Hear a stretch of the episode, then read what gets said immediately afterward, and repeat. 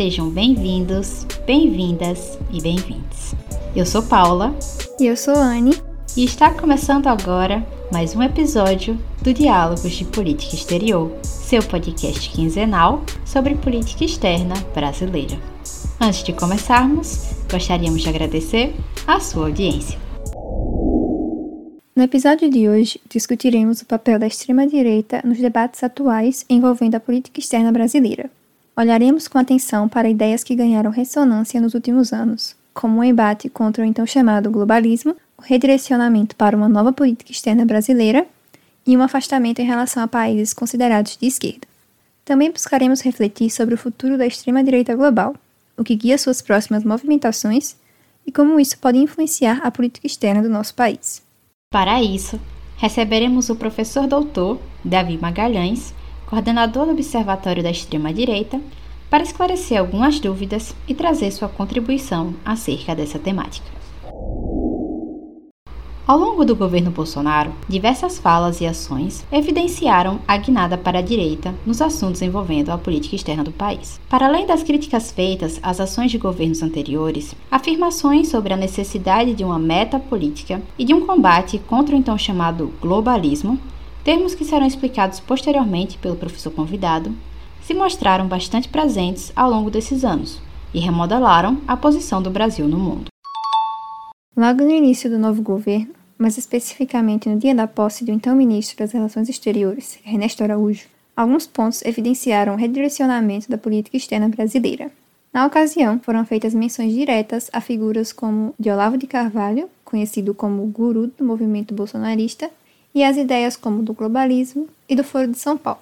Nas palavras do então chanceler, o Brasil de antes era um país que falava para agradar os administradores da ordem global. Queríamos ser um bom aluno na escola do globalismo e que nessa nova administração eles não iriam trabalhar pela ordem global. Lembrar-se da pátria não é lembrar-se da ordem liberal internacional, não é lembrar-se da ordem global, não é lembrar-se do que diz o último artigo do Foreign Affairs ou a última matéria do New York Times. É lembrar-se da pátria como uma realidade essencial. Nós não estamos aqui para trabalhar pela ordem global. Aqui é o Brasil e não tenham medo de ser Brasil. Por muito tempo o Brasil dizia o que achava que devia dizer. Era um país que falava para agradar os administradores da ordem global. Queríamos ser um bom aluno na escola do globalismo e achávamos que isso era tudo. Outro ponto importante que se observou logo no início do novo governo foi sua forte busca pela aproximação com Donald Trump, ex-mandatário dos Estados Unidos e figura importante de se destacar ao tratarmos das pautas sobre a nova direita global. Em diversos momentos do governo Bolsonaro, foi evidenciada a importância das relações entre os dois mandatários, que compartilhavam posições comuns, como a crítica à globalização, ou globalismo, e o retorno a pautas nacionalistas e conservadoras. Antes mesmo da posse de Jair Bolsonaro, figuras como Ernesto Araújo já apontavam para o entendimento de Trump como um, abre aspas, defensor do Ocidente que estaria em decadência, fecha aspas, como explicam Miriam Gomes Saraiva e Álvaro Vicente Costa Silva. Em 2020, as posturas do então chanceler Ernesto Araújo continuaram a chamar a atenção no que se refere ao redirecionamento das ações de Itamaraty. Um exemplo disso pode ser observado em seu discurso na cerimônia de formatura da turma João Cabral de Melo Neto, 2019 e 2020, do Instituto Rio Branco. No evento, Araújo defendeu a posição de o Brasil ser um páreo internacional e que isso seria melhor, abre aspas, do que ser um conviva no banquete de cinismo interesseiro dos globalistas, dos corruptos e semicorruptos, fecha aspas. Além disso, fez críticas ao multilateralismo e à mídia, e acusou certos grupos de transformarem a Covid num gigantesco aparato prescritivo destinado a reformatar e controlar todas as relações sociais e econômicas do planeta. O Brasil hoje fala em liberdade através do mundo se isso faz de nós um páreo internacional, então que sejamos esse páreo. Talvez seja melhor ser esse páreo, deixado ao relento, do lado de fora, do que ser um conviva no banquete do cinismo interesseiro dos globalistas, dos corruptos e semicorruptos.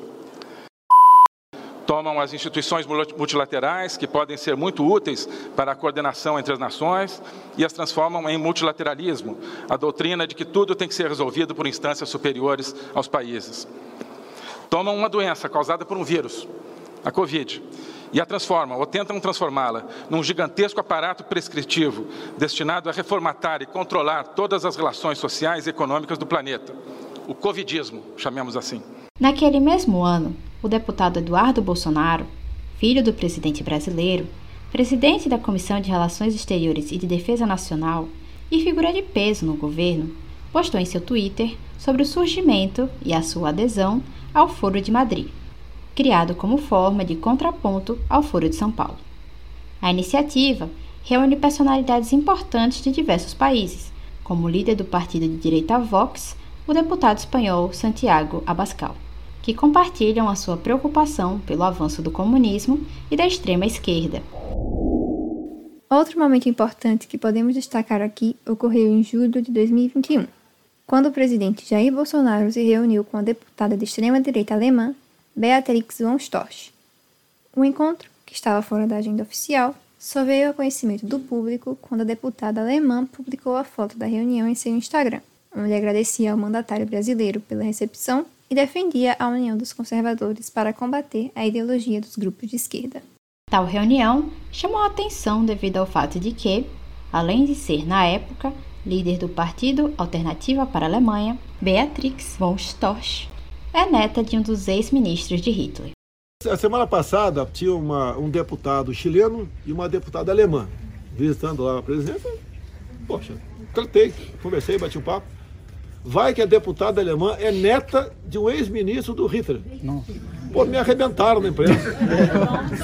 Eu acho que você não pode ligar o pai é um filho muitas vezes, né? Um fez uma coisa errada, ligar o outro. Já no início deste ano, Bolsonaro fez algumas viagens diplomáticas para fortalecer e criar novas alianças com a extrema-direita global. O presidente brasileiro foi à Rússia, onde encontrou com diversos membros do governo e o próprio Vladimir Putin. Em seguida, visitou a Hungria para encontrar o primeiro-ministro Viktor Orbán, com quem admitiu ter diversos valores em comum, como Deus, pátria, família e liberdade. Além disso, Jair tinha outro encontro marcado com as lideranças da Polônia, seguindo os mesmos objetivos das viagens anteriores. Mas este foi cancelado pelos próprios anfitriões. Como você pode observar pela nossa breve retrospectiva, as pautas e os relacionamentos ligados à extrema-direita têm um papel de grande relevância dentro do governo Bolsonaro. Os debates sobre globalismo, o tradicionalismo e o nacionalismo ganharam bastante repercussão quando Ernesto Araújo esteve à frente do Ministério das Relações Exteriores. E vale destacar que, mesmo com a saída do ex-chanceler, a busca por uma vinculação com a nova direita global continuou algo bastante presente no governo, a exemplo da adesão de Eduardo Bolsonaro ao Foro de Madrid e dos encontros de Jair Bolsonaro com representantes do conservadorismo internacional. O afastamento do novo governo em relação a parceiros entendidos como de esquerda também é algo importante de ser observado e que comentaremos mais adiante. Para citar alguns exemplos de afastamento de países com posicionamentos divergentes aos de Bolsonaro, é possível perceber alguns embates com Alberto Fernandes, atual presidente argentino, em diversos momentos. Além disso, basta observar como o presidente age ao dizer que não irá comparecer à posse de Gabriel Boric e não comparecendo à de Pedro Castillo respectivamente, os presidentes eleitos do Chile e do Peru, pois esses possuem agendas que em muitos pontos vão de encontro com aquilo que Bolsonaro acredita.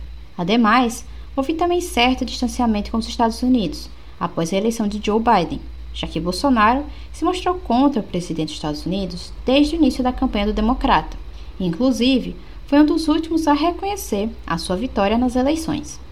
Por fim, é importante olharmos para o cenário que se estabeleceu com a pandemia de Covid e como ele pode, ou não, influenciar as próximas movimentações da direita global, e como isso pode atingir o Brasil e a política externa brasileira. E para conversar um pouco conosco sobre esse papel da extrema-direita nos debates sobre a política externa brasileira, recebemos hoje no nosso episódio o professor Davi Magalhães.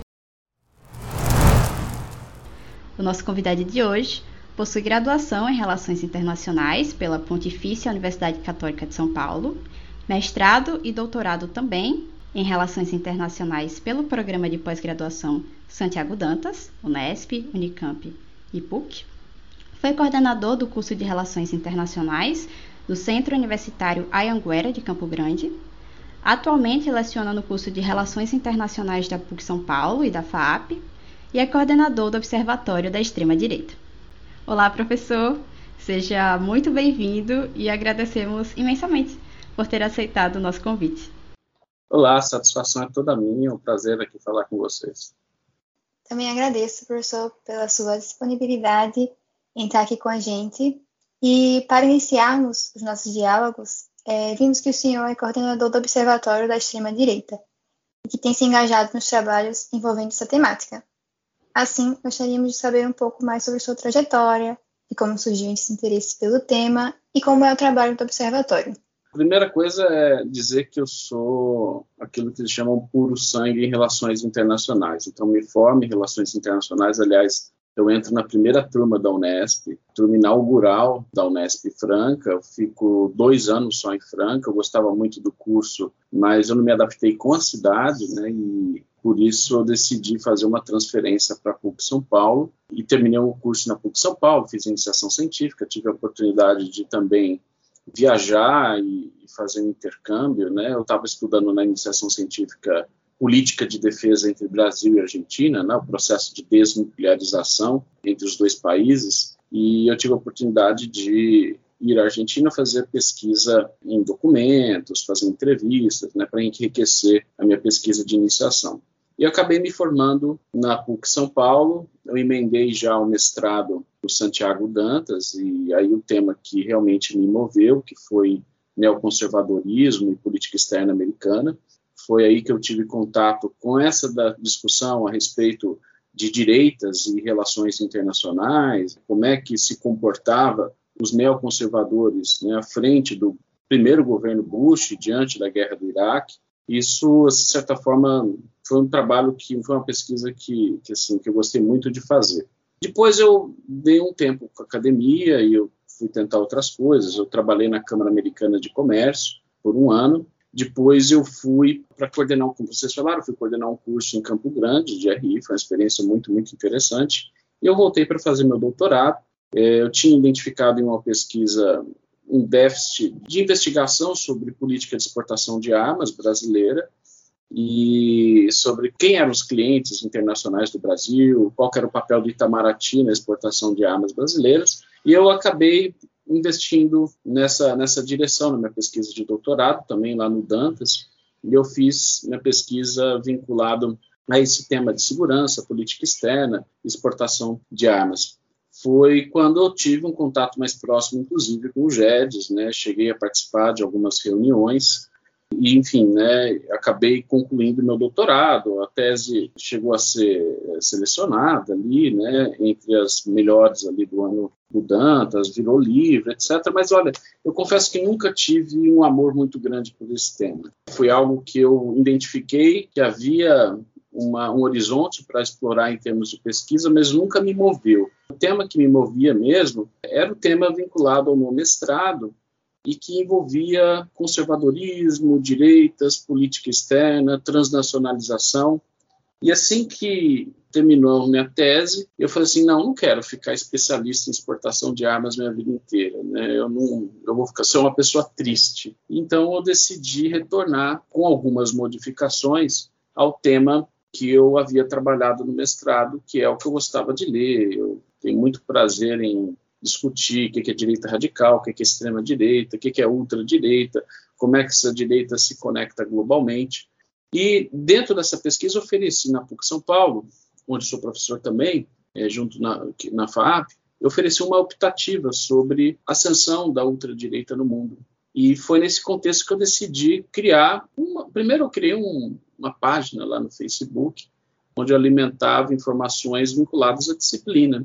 E eu colocava matérias que estavam correlacionadas à conjuntura e que dialogavam com os textos que a gente estava debatendo.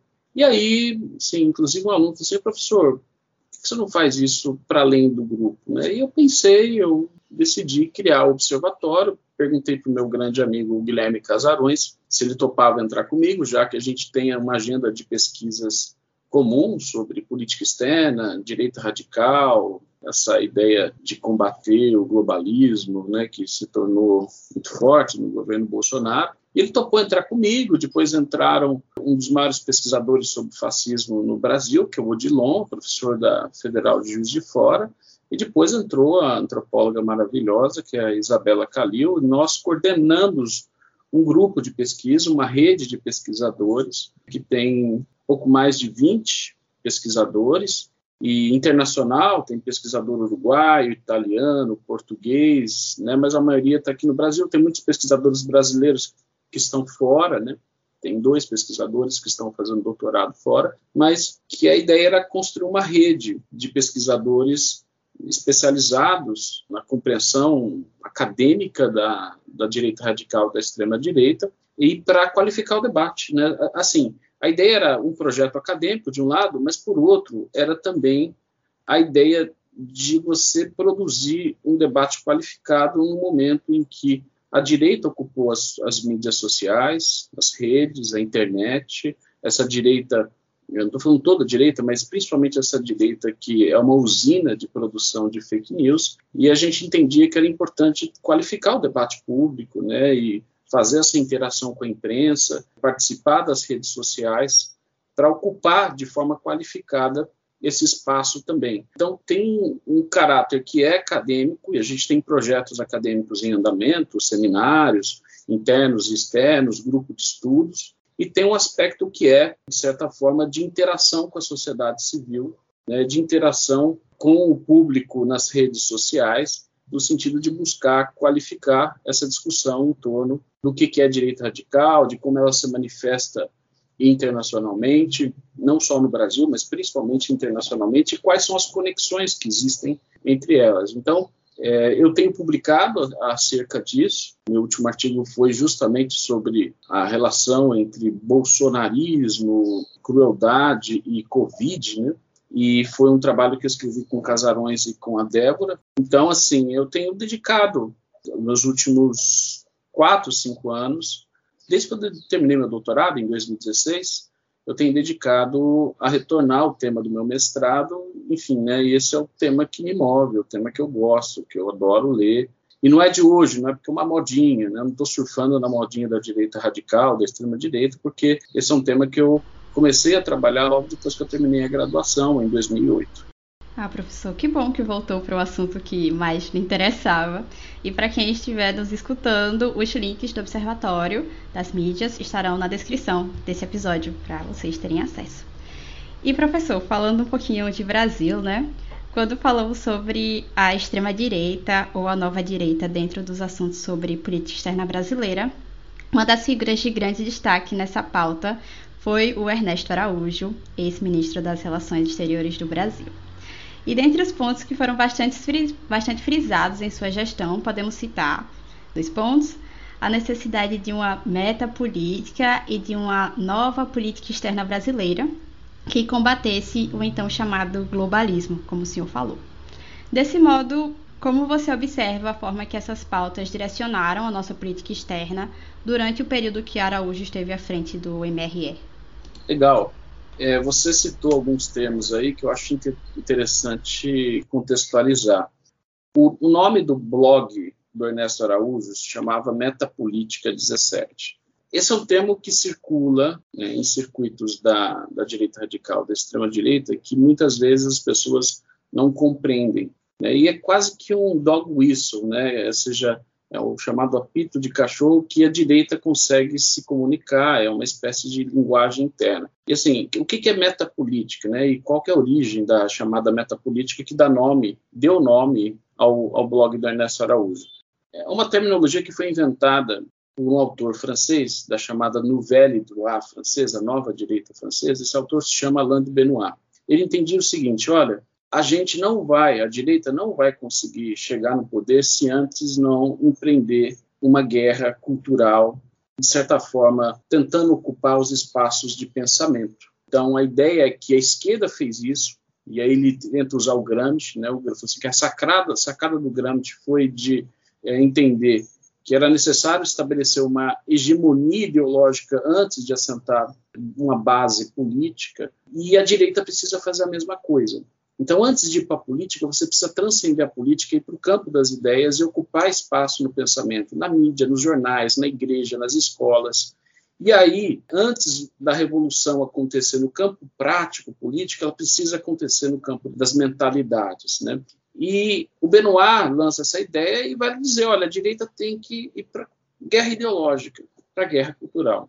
Essa ideia logo chega nos Estados Unidos, em círculos que a gente qualifica ali como paleoconservadores, e autores como Patrick Buchanan, William Lind, vai transformar isso, né, inclusive inventam uma terminologia que é marxismo cultural. Olha, o, o Marx, é, o marxismo deixou de ser a luta no campo econômico e passou a ser a luta no campo ideológico, né? Ou seja, isso Gramsci teria trazido, e eles deturpam, maltratam, vilipendiam o Gramsci a torto e direito, né? mas eles falam assim, olha, a esquerda fez isso e a direita precisa reagir, ela precisa de uma contra-revolução cultural, a partir da qual ela vai também ocupar os espaços na mídia, no pensamento, porque aí sim se consegue consolidar uma revolução de fato, né? mas a revolução tem que come começar antes na cabeça. Então, o marxismo cultural seria uma inversão do materialismo histórico, né, pensando que era necessário primeiro tomar os meios de pensamento antes de tomar os meios de produção. E, e consequentemente, a direita tinha que lançar uma guerra ideológica, que eles chamam de cultural wars, né, guerras culturais, e que isso vai ser trazido é, no Brasil pelo Lavo de Carvalho. Então, o porta-voz dessas ideias no Brasil, ele escreve um livro lá no final dos anos 90, Nova Era e Revolução Cultural, é, em que ele defende justamente essa mudança na estratégia do que ele chama do, do, socialismo, digamos, de uma guerra no campo econômico com uma guerra no campo cultural. Então, assim, essa ideia ela é muito forte dentro dessa nova direita que assente no Brasil e que se materializa, ela acende ideologicamente antes, mas ela se materializa a partir das grandes manifestações de 2013. Bom, como é que você faz isso com política externa? Não tem como. O Ernesto Araújo defendia essa meta política em outros campos. Em política externa não tem como você empreender guerra cultural. A outra coisa que ele vivia falando a torto direito é o tal globalismo. Né? O que, que é o que, que seria o globalismo? O globalismo é uma ficção? É uma ficção porque ele, ele pretende que a gente entenda que existe um projeto de alguma elite internacional. Essa elite está encastelada nas organizações internacionais, nas ONGs, governos progressistas, e é um projeto, de certa forma, de dominação global de uma ideologia que é esse marxismo cultural, ou seja, uma ideologia progressista, liberal, e que quer se sobrepor às soberanias e às tradições nacionais, inclusive as tradições cristãs e conservadoras. Então, esse projeto ele não existe. Né? O que existe é globalização, do ponto de vista da catalogação objetiva, o que existe é globalização, que é um processo indireto, de certa forma descentralizado, e não um esquema como eles propõem, não um esquema de dominação global. Acontece, e aí tem um texto que eu gosto muito, clássico da ZRI, que é do, do, Robert Jervis, que se chama Perception and Misperception in International Relations, que vai trabalhar o papel da percepção. Às vezes, mesmo que a realidade não exista, tal como eles a descrevem, ela existe na cabeça daqueles que formulam política externa. Então, eu fico lembrando aquelas cartografias medievais, do Renascimento, medievais, em que você vê os oceanos povoados de monstros terríveis. Né?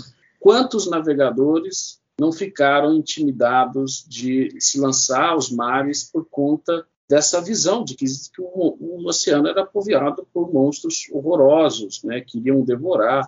Só que, de fato, não existia, mas existia na cabeça, na mentalidade medieval. Eu acho que o globalismo é uma espécie de moinho de vento dessa forma. Né? Eles acreditam na existência de um projeto, de um esquema global, e a política externa deve ser mobilizada para tentar desarticular esse esquema. Tá? Novamente, é um esquema que envolve grandes financistas como George Soros, Bill Gates. A elite financeira estaria vinculada a esse projeto esquerdista, junto com organismos internacionais, funcionários não eleitos. Né? O Ernesto Araújo costumava falar com muita frequência né, dos funcionários não eleitos, dos burocratas não eleitos da ONU, de outras instâncias internacionais, fundações, e junto com ONGs, isso tudo estaria macomunado para colocar abaixo as soberanias e as tradições. E aí os países deveriam lutar contra esse esquema, e é daí que o Ernesto Araújo escreve aquele texto, Trump é, e o Ocidente, em que ele defende que, olha, a última salvação do Ocidente contra o globalismo é Trump e o Brasil deve se vincular a, a esse eixo, né? E aí tem um caráter templário também que eu gosto muito de explorar, que é essa ideia do cavaleiro templário tentando salvar o Ocidente, a civilização judaico-cristã do seu caso. No caso, nesse sentido aqui, o cavaleiro meio que quixotesco é o Ernesto Araújo e os é, outros atores que vivem proclamando aí Deus Vult a torto e direito, Deus Vult que é o chamado do, do Papa para as cruzadas, a cruzada contra o globalismo. Eu diria que essa foi a grande, é, o pano de fundo ideológico, paranoico, mas que moveu a política externa brasileira, pelo menos até a, queda do Ernesto Araújo. Essas ideias começam a perder força quando o Felipe Martins, Felipe Martins, que é assessor da presidência, né, de relações internacionais, perde tração dentro do governo e depois que o Ernesto Araújo cai né, e entra no seu lugar o Carlos França. Então essas ideias elas se atenuam, né, mas ela foi muito forte nos dois primeiros anos do governo Bolsonaro, ou seja, pano de fundo ideológico. Existe um esquema, né, esse esquema, quem é acadêmico nunca viu relação de causa e efeito, não consegue detectar, mas na cabeça deles, conspiratória, existe um esquema e a política externa brasileira deve se articular com outras políticas externas, e aí o Trump é o principal exemplo, mas não é o único. Você tem o, o Bibi Bibi Netanyahu, Benjamin Netanyahu, também na mesma linha antiglobalista, você tem o Vitor Orbán na Hungria na mesma linha antiglobalista, a direita radical francesa, o Marine Le Pen, você tem a Liga Norte, você tem na, na Itália, você tem o Duda na Polônia, então há um eixo, e até o Putin, mais recentemente, que se, se coloca contrário a uma ordem liberal que eles chamam de globalismo, mas é uma ordem liberal. Então, eu diria que esse é o pano de fundo ideológico que moveu a política externa, principalmente no período que o Ernesto Araújo foi chanceler. É, acho que tudo que você falou, professor, leva a gente para a nossa próxima pergunta, porque mesmo que é, o Ernesto Araújo não seja mais é, o ministro, algumas ideias ainda ficam e, por exemplo, alguns posicionamentos de afastamento é, de alguns de alguns governos e aproxima, aproximação de outros. Então, é notável que desde o início do governo Bolsonaro há um afastamento com países é, de posicionamento de esquerda e acaba priorizando a extrema-direita global como seus principais aliados internacionais. Como você acha que isso pode afetar a política externa brasileira, ao considerarmos esse isolamento do governo, tanto em relação a alguns países que, inclusive, são aliados históricos do Brasil, mas que também chega a atingir as relações com países de extrema-direita, se estes se posicionam, por exemplo, a favor da vacina contra a Covid. Eu queria só fazer um, um, um parênteses aí na sua pergunta, e no sentido de, de, de observar que, nesse sentido, o Bolsonaro não inventa, o governo Bolsonaro não inventa rodas. Se a gente pensar o que foi a transição Dilma-Temer no campo da política externa, e principalmente a gestão do Serra no Itamaraty, a gente já vai ver o projeto que eles chamam de despartidarização da política externa, ou seja, havia uma compreensão de que a política externa da era petista era uma política externa ideológica e partidária, e que essa política externa precisava ser esvaziada do seu conteúdo esquerdista, militante, e pensar apenas no interesse do Estado. Tá esse fetiche que fala em interesse de Estado, mas troca uma ideologia por outra, é sempre assim. E aí, o que, que a gente observou, principalmente durante a gestão Serra, menos na gestão Aloysio, durante o governo Temer, é um afastamento, uma crítica muito forte a partidos de esquerda, a governos de esquerda na América Latina em geral. Esse foi o eixo mais ideológico, mais estridente, que foi o momento em que o Serra tentou marcar posição em relação ao governo anterior. Então, em relação à política externa de Lula e Dilma. Então, assim, é, isso fica muito claro já na posse do Serra, em que ele faz diversas críticas à política externa petista, né, dizendo, olha, isso tudo aqui foi política externa partidária, agora a gente vai iniciar uma nova era, e parte dessa nova era era o afastamento de governos entendidos como de esquerda. Então, eu diria que o governo Temer lançou essa posição de reativa em relação a governos entendidos como de esquerda, só que naquele momento não havia um projeto projeto ideológico antiglobalista, nada disso no governo Temer. Né? Existia uma posição contrária ao governo anterior, petista, era muito mais uma política externa reativa do que um programa ideológico né, mais amplo, como a gente viu no Bolsonaro. Por exemplo, o governo do Serra mantinha ótimas relações com a China e não via a China como uma das frentes do globalismo, como Ernesto Araújo passou a ver. Né? Então, esse é o primeiro ponto. O segundo ponto é que você levantou muito bem e que está vinculado à minha outra resposta. O governo Bolsonaro ele vai buscar articular sua política externa em torno de um eixo que tentasse desconstruir isso que eles chamam de esquema globalista, desarticular esse esquema globalista. Então, os principais parceiros do Brasil durante esse período eram governos da direita radical populista que ascenderam no mundo, governos ou partidos. Eu falo governos ou partidos porque o Eduardo Bolsonaro ele se tornou o principal articulador do Brasil com esses governos e partidos. Então, por exemplo, Hungria quem vai muito aproximar o Brasil da Hungria é menos o Itamaraty e mais o movimento do Eduardo Bolsonaro. Não é do Eduardo Bolsonaro que vai ser escolhido pelo próprio Steve Bannon para ser o representante do movimento na América do Sul, o movimento que é a organização que ele cria para reforçar essa direita radical populista no mundo, ele escolhe o Eduardo Bolsonaro. É o Eduardo Bolsonaro que vai lá para a Espanha é, se articular com o Vox, o partido ultradireitista espanhol e, de certa forma, nostálgico do franquismo. Eles criam o Foro de Madrid, que seria uma oposição ao Foro de São Paulo aqui no Brasil. Ou seja, a ideia de você tem um, um, grupo que é de articulação de partidos de esquerda, que, que, de esquerda, que é o Foro de São Paulo. Em reação a essa articulação de esquerda, é necessária uma articulação da direita radical populista. Esse, essa foi a iniciativa do Eduardo Bolsonaro, junto com o Abascal, que é o líder do Vox na, na Espanha, de fazer frente às, às esquerdas mundiais. Em Portugal, ou seja, a, o Chega, o partido da ultradireita portuguesa, que agora teve um, crescimento muito grande nas últimas eleições, tem ótimas conexões e vê o Bolsonaro como uma inspiração. E o Eduardo Bolsonaro esteve em diversas ocasiões com o líder do Chega. Então, é a Hungria do Orbán, a Polônia do Duda, mais recentemente, né, o Putin para o governo brasileiro. Né, quando o Trump estava no governo, o Trump era a grande referência, o, o Netanyahu também em Israel, e movimentos, partidos, organizações que estejam alinhados com essa visão antiglobalista que, vamos traduzir isso para o ouvinte, antiglobalismo é anti-ordem liberal, contra uma ordem fundada em regras, em normas, em organizações internacionais. Então, é contra essa ordem liberal em direitos humanos, meio ambiente.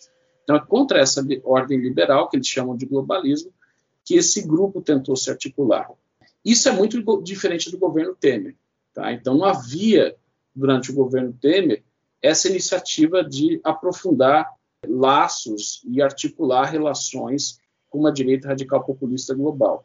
O que havia no governo Temer era uma política externa, aí sim, partidária, de tentar reagir ao governo anterior. Né? Então, eles chamaram de despartidarização da política externa, mas foi uma política externa extremamente reativa a tudo que foi o governo é, do Lula e da Dilma no campo da, da, inserção internacional, no campo da política exterior.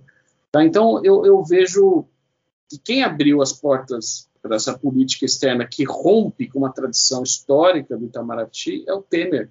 Mas quem vai arrombar mesmo a porta, quem vai tratorar, vai passar, terraplanar a tradição diplomática brasileira, sem dúvida nenhuma, o Ernesto Araújo e os, o Felipe Martins, o Eduardo Bolsonaro, que é, é a, a santíssima trindade no campo da política externa desse governo. São os três que basicamente conduziram a política exterior, pelo menos durante os dois primeiros anos do governo Bolsonaro. Muito obrigada, professor. E para finalizar a nossa entrevista, temos mais uma pergunta, que é tendo em mente os grupos de extrema direita próximos ao governo Bolsonaro, como você observa a curto prazo o futuro da extrema direita global, o que guia suas próximas movimentações e como isso influencia o Brasil e a política externa brasileira? Olha, há sinais ambíguos, dúbios e que têm produzido, consequentemente, uma dupla interpretação. Então, quais são esses sinais do ponto de vista internacional?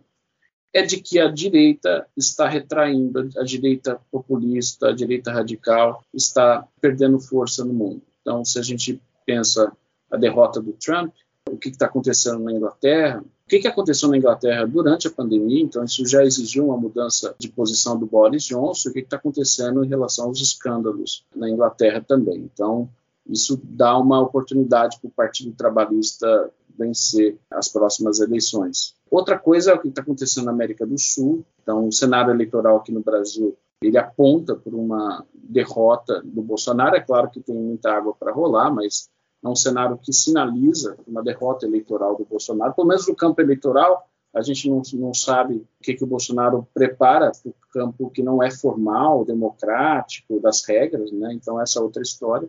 Na Hungria, a gente tem eleições esse ano e há uma frente única com uma forma consolidada e que eles querem repetir o que eles fizeram em Budapeste, na prefeitura de Budapeste, que eles conseguiram derrotar o candidato do Orbán, então eles querem fazer isso nacionalmente. Então vai ser interessante acompanhar as eleições na Hungria. A Liga Norte perdeu força na, na Itália, a Rassemblement Nacional da Marine Le Pen perdeu força, mas um outro uma outra figura, que é o Eric Zemmour, da, da extrema-direita francesa, acabou despontando, então meio que transferiu o voto de uma direita para outra, no caso da França. E eu poderia, poderia dizer que há sinais de um enfraquecimento, mas eu não apostaria de forma tão convicta nesse cenário, porque ainda as raízes que levam à ascensão da ultradireita elas estão postas. Né? Então existe uma crise na democracia liberal, tem diversas obras aí nesses últimos dois, três anos que discutem bem a crise da democracia liberal, de representação, aos efeitos da globalização em termos de desigualdade e como a direita populista consegue explorar esses efeitos de desigualdade. E é uma questão de identidade muito forte colocada aí na extrema direita, né, que a globalização tem esse efeito de pasteurizar identidades e de certa forma isso tem produzido uma reação de grupos identitários à direita. Então, esses três eixos que sustentam a ascensão da ultradireita ainda estão postos. Então, pode ser que essa queda da direita radical mundial seja conjuntural e reflexo da pandemia, porque eles reagiram muito mal à pandemia. Eu não apostaria numa retração consistente. Né? Eu, eu, eu apostaria numa retração tática dessa direita radical, mas que ela pode ganhar força no, no final do ano, né? no, no, assim que é, os reflexos da pandemia passar. Então, você pega na Itália a situação muito parecida com a da França. Você tem a Liga Norte perde força, mas você tem um outro partido que é o Fratelli d'Italia da Giorgia Meloni, que está conseguindo capturar os votos da direita radical do, do, da Liga Norte. Então, a Giorgia Meloni é, agora é a principal estrela da direita radical, não é mais o Matteo Salvini. E fala, inclusive, de uma possível articulação no governo entre esses dois grupos. Eu acho que não custa lembrar que esse partido da, da Fratelli d'Italia é o antigo movimento social italiano, que, por sua vez, era a herança do partido fascista italiano. Então, era partido fascista, vira MSI, agora vira Fratelli d'Italia. E a gente está falando que é o partido que está ganhando momentum dentro da política italiana. Então, assim, eu vejo no curto prazo uma perda de força da extrema-direita, mas as razões estruturais que levam e que têm levado a ultradireita a ganhar terreno no campo da política, essas razões, essas questões, essas raízes, elas estão postas, né, e elas não foram superadas. Então, acredito que ainda essa ultradireita global tem uma sobreforça, enquanto houver um governo ultradireitista no Brasil, ele vai tender a se alinhar a, a essa direita radical global, ainda que remanescente. É, muito obrigada, professor, pela sua fala. Foi muito esclarecedora e gostei bastante. Aí agradecemos né, por você ter participado desse episódio. Eu que agradeço, um prazer falar com vocês e me coloco à disposição para uma eventual próxima conversa. Obrigado. Obrigada, professor. Até uma próxima. Obrigado a vocês. Então é isso. Chegamos ao fim de mais um Diálogo de Política Exterior. Esperamos que tenham gostado. Não deixe de conferir a descrição do episódio. Lá, você poderá encontrar, além das indicações destacadas aqui, outros produtos e redes do OPEX, além dos links do Instagram, Twitter e de inscrição nos informes semanais. Até a próxima!